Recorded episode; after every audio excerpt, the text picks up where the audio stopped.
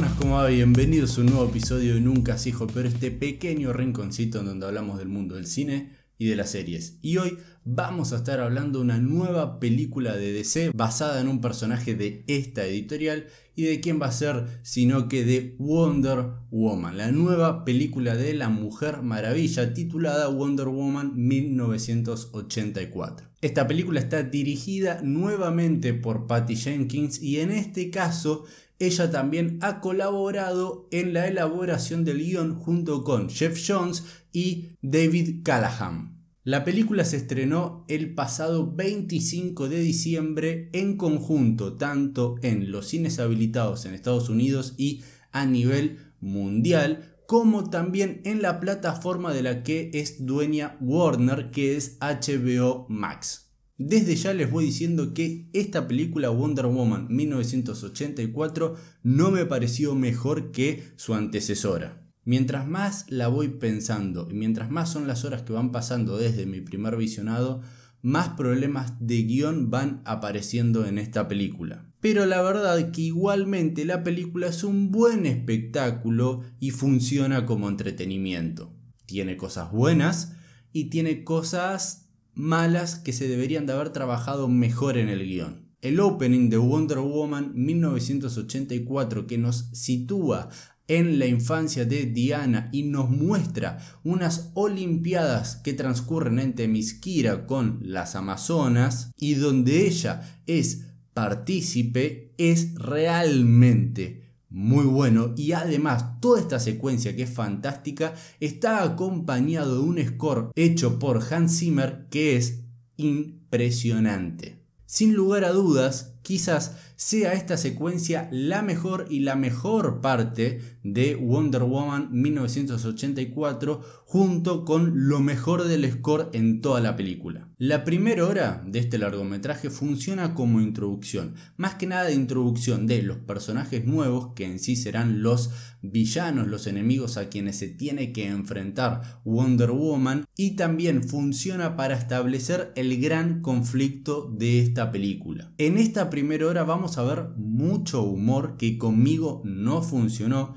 y un tono, un tono demasiado distinto, un cambio completamente drástico entre lo que fue Wonder Woman, la primera Wonder Woman, y lo que es esta nueva encarnación, esta secuela. Es un tono muy...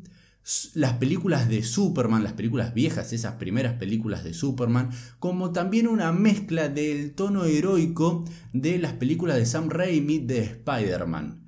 Pero yo considero que en esos casos sí funciona y la ejecución es realmente bien elaborada, mientras que acá en Wonder Woman 1984, más que nada en esa primera hora, la ejecución no es muy buena de ese tono. Pero el tramo restante, luego de esa primera hora, sí, ahí es cuando la película comienza a gustarme y agradarme bastante. Vamos a tener varias secuencias de acción, ya que en esa primera hora hay una falta de acción y de adrenalina. En cambio, en la siguiente hora y media vamos a tener bastantes secuencias de acción emocionantes y hay una primer pelea entre Wonder Woman y Bárbara Minerva que es realmente muy buena. Para mí, lo mejor de Wonder Woman 1984 son la introducción y son los nuevos personajes que vamos a estar viendo, donde para mí Pedro Pascal como Maxwell Lord se roba la película. Es más,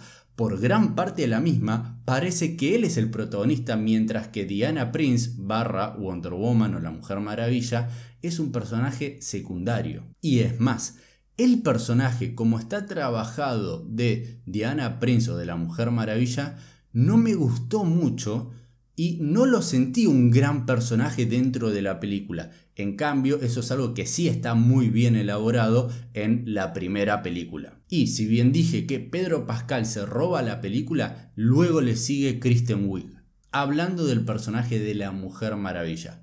Gal Gadot es la Mujer Maravilla. Ya está, en esta película se hace completamente suyo el personaje. Ella es la encarnación física de esta heroína. Y también algo que hay que destacar es que su labor como actriz ha mejorado muchísimo. Ahora hablemos de la vuelta a Strip Trevor. La vuelta de este personaje, que recordemos, y perdón, alerta spoiler, muere al final de la primera.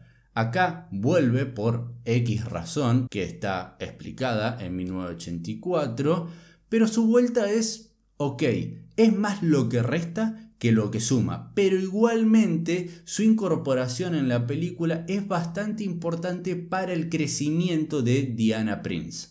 Hubo momentos en donde los efectos especiales hacen agua, donde estaba claro que hacía falta mayor tiempo para trabajarlos mejor. Y el score de Hans Zimmer, que Hans Zimmer es Dios en la composición de música para las películas, no, no me maravilló. Tiene esa primera secuencia, ese, ese primer score que escuchamos en la secuencia del opening, y después Wonder Woman 1984 está bien, no es lo mejor de DC a la fecha, pero la verdad que como entretenimiento, como bien dije antes, funciona. ¿Y ustedes la vieron? ¿No la vieron? ¿La van a ver? Y si la viste, por favor déjame acá abajo en los comentarios cuál es tu opinión que necesito y quiero saberla.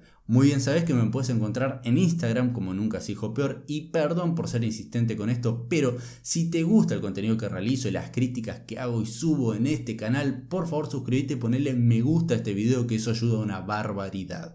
Y muy bien sabes que nos podemos volver a encontrar en un próximo episodio.